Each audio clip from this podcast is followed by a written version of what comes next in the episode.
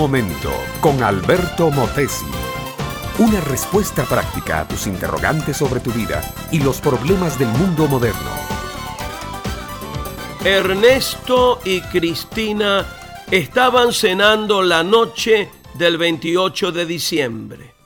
Cristina, una experta cocinera que sabe imprimir ese delicioso sabor que tiene la comida mexicana, había preparado una sabrosa carne acompañada de ensalada y unas verduras cocidas al vapor.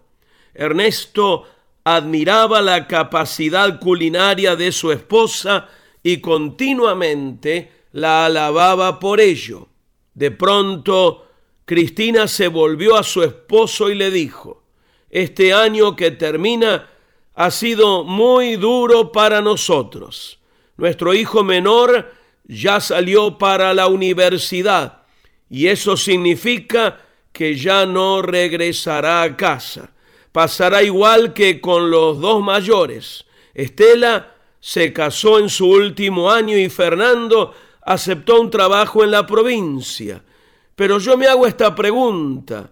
¿Qué resoluciones vamos a tomar para el año entrante?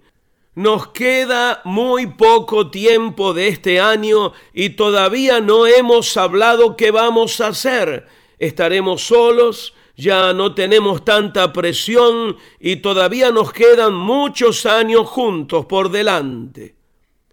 Ernesto la miró con una cara llena de amor. La tomó de la mano y le dijo, primero que todo debo agradecerte por ser tan buena madre de nuestros hijos. Agradecerte por ser especial y única como esposa y sobre todo agradecerte que lo que hoy conozco de la vida, del servicio a los demás y sobre todo de mi relación con Dios, te lo debo a ti, a tu testimonio, a tus oraciones. En cuanto a qué vamos a hacer, creo que lo vamos a enfocar de la manera única que se debe enfocar la vida. ¿Cómo? replicó Cristina. Mira, le dijo Ernesto, tú y yo sabemos que un día los fariseos se acercaron a Jesús para tentarlo y le preguntaron que cuál era el principal mandamiento de la palabra de Dios.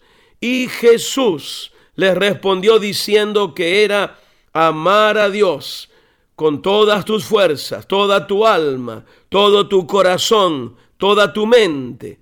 Y luego agregó, y amarás a tu prójimo como a ti mismo, para terminar diciendo que en esto se resume toda la enseñanza de la Biblia.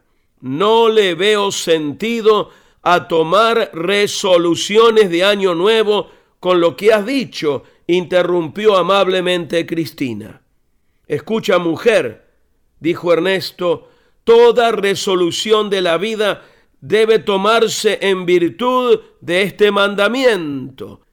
Amar a Dios con todas tus fuerzas, toda tu alma, todo tu corazón, toda tu mente, y amarás a tu prójimo como a ti mismo es el más importante de la Biblia y es el más importante para Dios y su Hijo Jesús. Entonces, todo lo que hagamos debe caer dentro de una de esas dos categorías. ¿No crees? Sí, dijo Cristina. Ahora lo veo.